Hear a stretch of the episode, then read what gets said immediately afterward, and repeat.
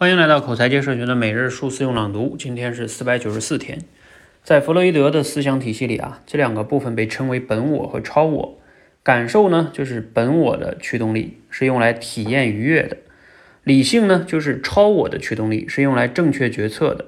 理性对事物做出啊评判，就像在你的大脑里住着一个批改作业的老师，这是对的，应该去做；那是错的，不应该去做。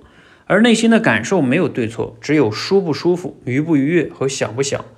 感受和理性是两套既独立又相关的动力系统。这两个动力呢，同时作用于人的时候，如果方向是一致的，那就叫身脑一致；如果方向不一致呢，就叫身脑分离。感受和理性并非总是一致。比如说，你觉得父母养育了你，他们很不容易，所以应该尽量满足父母的需求。应该多跟他们联系，这是你的理性。如果你这样做了，就代表你是一个有道德的人、孝顺的人。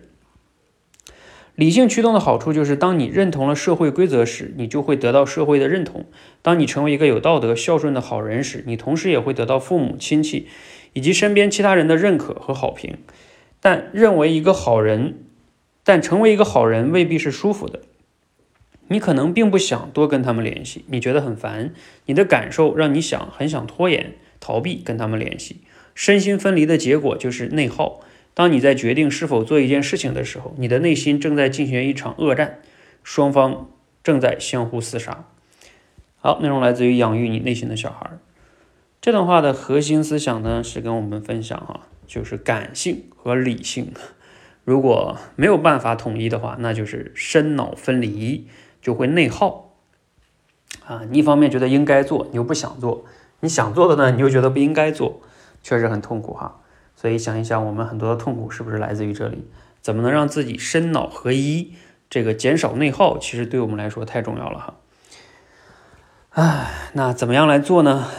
欢迎大家去读读这本书吧，嗯，然后多去感受一下自己的内心，找到一些平衡点，也并不是说完全都凭自己内心走哈。但至少你要学会感受你的内心，否则我们人都变得麻木了，只会根据应该去做啊，活成了个机器，活得太痛苦了。好，欢迎和我们一起每日数字用朗读，持续升级认知，练就好口才。谢谢。